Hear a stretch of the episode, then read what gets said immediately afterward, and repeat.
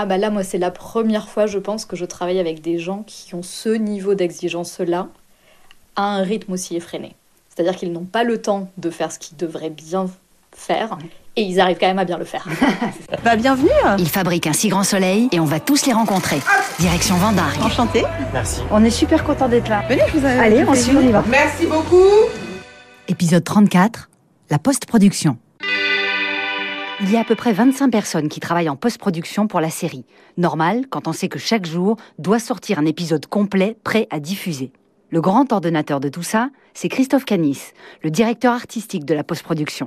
Si je résume, la post-production, c'est tout ce qui se passe après le tournage. Exactement. Pour les gens qui ne connaissent pas, c'est à peu près ça.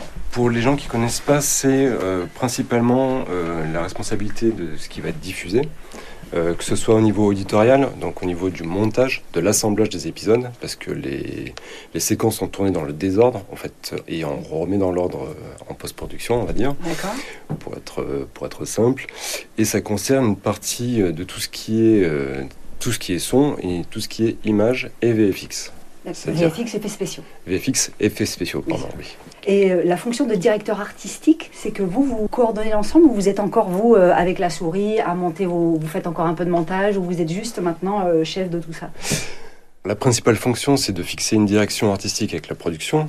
La deuxième prérogative, c'est de, bah, de faire appliquer cette direction artistique sur tout, tout au long de l'année. En Bien fait, sûr. je suis un peu responsable de la continuité éditoriale, visuelle et sonore Oui. du feuilleton. En fait, le but, c'était, euh, vu l'heure de diffusion et vu avec la production, c'était de faire une mini-fiction avant euh, le prime qui suit euh, ap- après le téléfilm. Et euh, les ambitions, c'était de faire, donc d'avoir une qualité d'image euh, au moins euh, égale euh, à un téléfilm, d'amener des nouveautés aussi avec euh, les VFX, qui permettent aussi de faire plus de décors, pour le coup, avec les effets spéciaux, euh, les fonds verts et le mur LED qui va arriver. Euh, voilà, euh, la volonté, c'était de tenir les rythmes, mais de garder une certaine qualité. Vous êtes là depuis le départ, vous Je suis là depuis le départ, oui. Ah, 2018. 2018, ouais. Je suis un transfuge de, de- de Plus Belle la Vie. euh, sait le pourcentage de transfuges de Plus belle la vie, c'est incroyable. C'est incroyable, Ouais. oui, oui. Ben, en fait, c'est quand même assez spécialisé. euh, donc, euh, on dit souvent que pour pouvoir faire ce feuilleton, il nous faut le meilleur matériel et, et des gens habitués, expérimentés, euh, pour pouvoir justement entrer dans les temps et assurer euh, cette cadence de fiction quotidienne, sûr. sé- série quotidienne. Donc, euh, oui, on est des transfuges de, de Plus Belle la Vie. Quand euh, ils ont fini de tourner, que vous recevez voilà, toutes les scènes tournées dans le désordre, tous les axes, tous les machins, tous les trucs, à partir du moment où vous avez ça, vous avez combien de temps au moment où vous sortez et hop, l'épisode il est prêt? Tout le matériel du tournage euh, arrive et la fabrication se fait environ sur cinq semaines.